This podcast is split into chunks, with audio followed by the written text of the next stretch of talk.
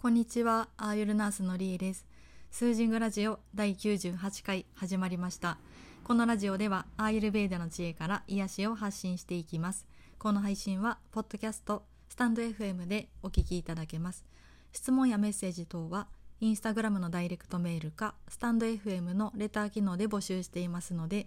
送っていただけると嬉しいです。皆さんいかがお過ごしですか？配信が23週間空いてしまったんですけど私はちょっとバタバタしていました。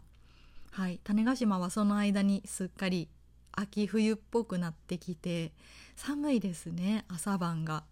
だから昨日おととい冬布団を出して長袖を着てなんかいつの間にかちょっと前まで半袖で過ごしていたのに急に冬になってみんなびっくりしてます。なんか今年の冬は寒くなりそうだなっていう話をしてるんですけどねえせっかく夏になったとこと思ったのにもう冬が来てすごく早いなと思ってます。今が10月今日は13日なんですけどもう今月もあと2ヶ月半を切りましたよね。来てないか。2ヶ月半ぐらいなんですけど私年明けにインドに留学に行くのでなんかそのこととか考え始めるともう気持ちが年末年始みたいな気持ちになってきて、はい、ちょっと焦りを感じながらもあの日々を送っているような感じです。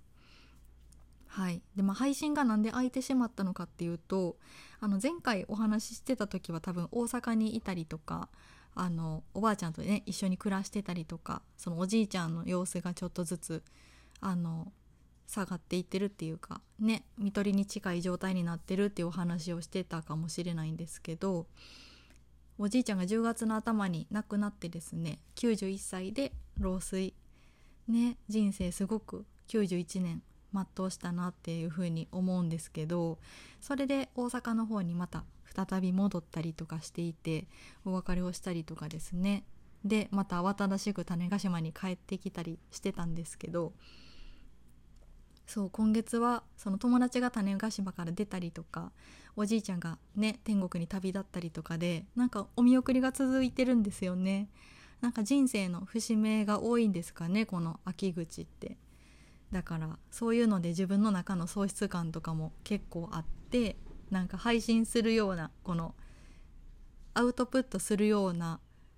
心持ちじゃなかったような感じでそう配信がしばらく空いてました。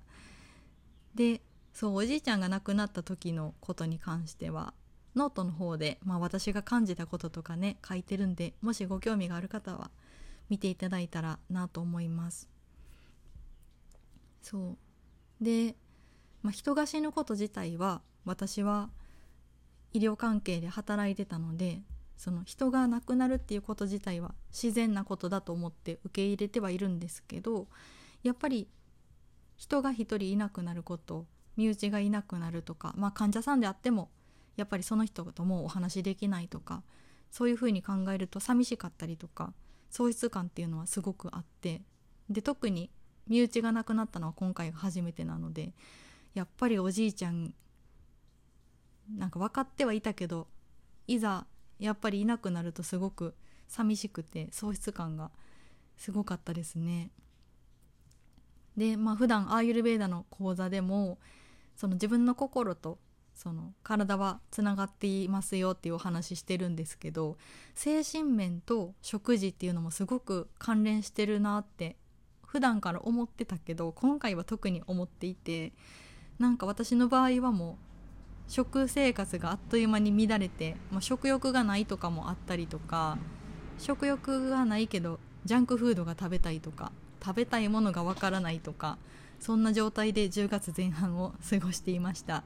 だからお腹空いてないけどラーメン無償に食べたいとかそんなことがあったりとかしてね。ちょっとずつ自分らしい状態に今は戻ってきてます。普段はね米中心で外食とかあんまりしなくてほぼ自炊してるんですよね。果物とかを食べてるその甘みとかに関しては。でもその大阪に行って移動が続いたりとかあのお葬式場に泊まり込んだりとかしてて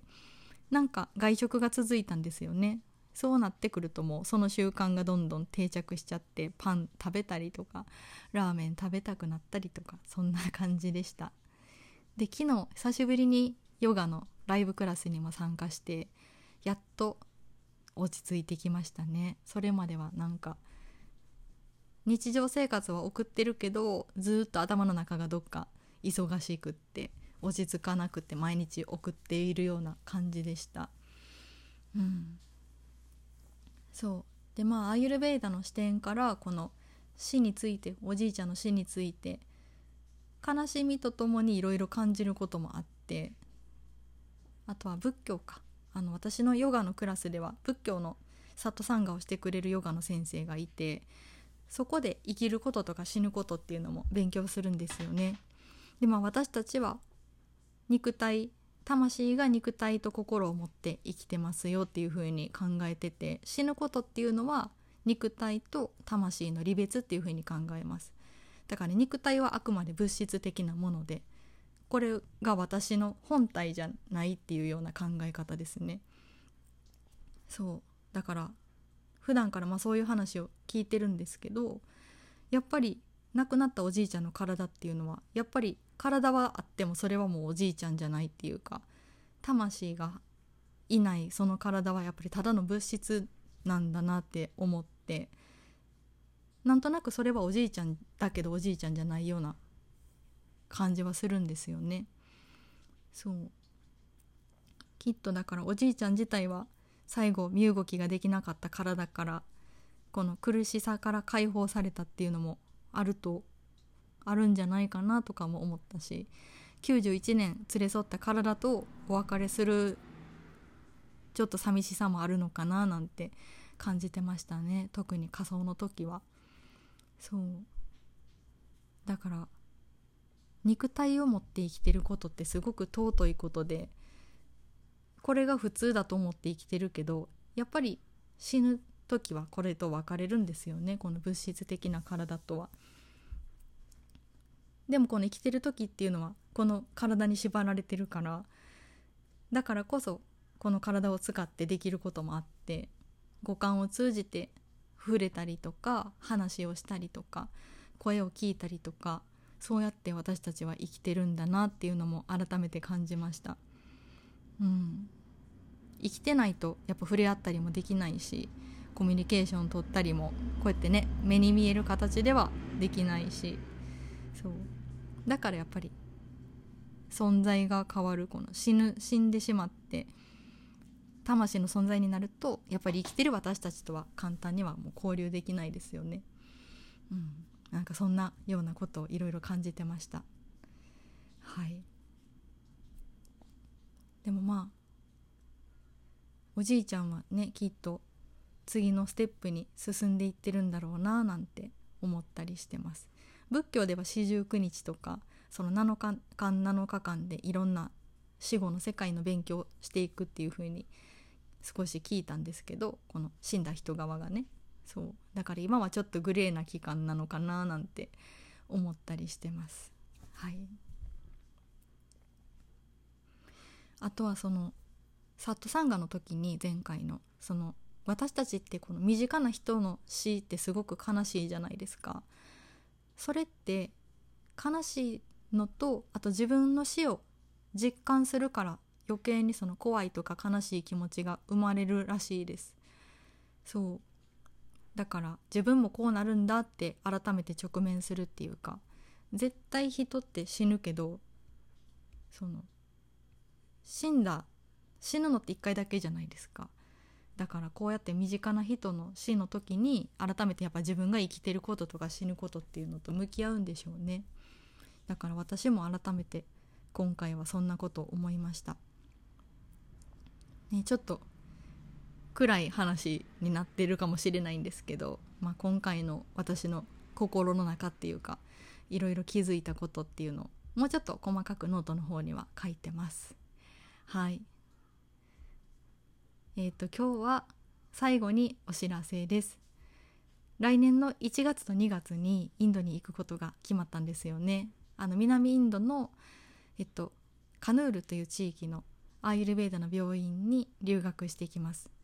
私はこの医療としてのアーユルベーダをすごく大切にしているので今は予防医学ですよね。そう。だから医療現場の実際っていうのを知ることができるのがすごく楽しみです。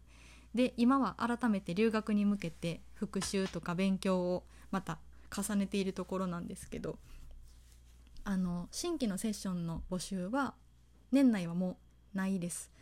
再開は来年の春を予定しています。今セッション受けてくださってる方は引き続き12月いっぱいまでセッションを行行っていきます。はい。でえっとスケジュールがね合わなかった方はちょっと3月から再スタートっていうところで一緒にやっていきたいと思ってます。はい。あとはそのセッションがない代わりに10月末もしかしたら11月になるかもしれないんですけど無料のオンラインのコミュニティを立ち上げるつもりにしてます。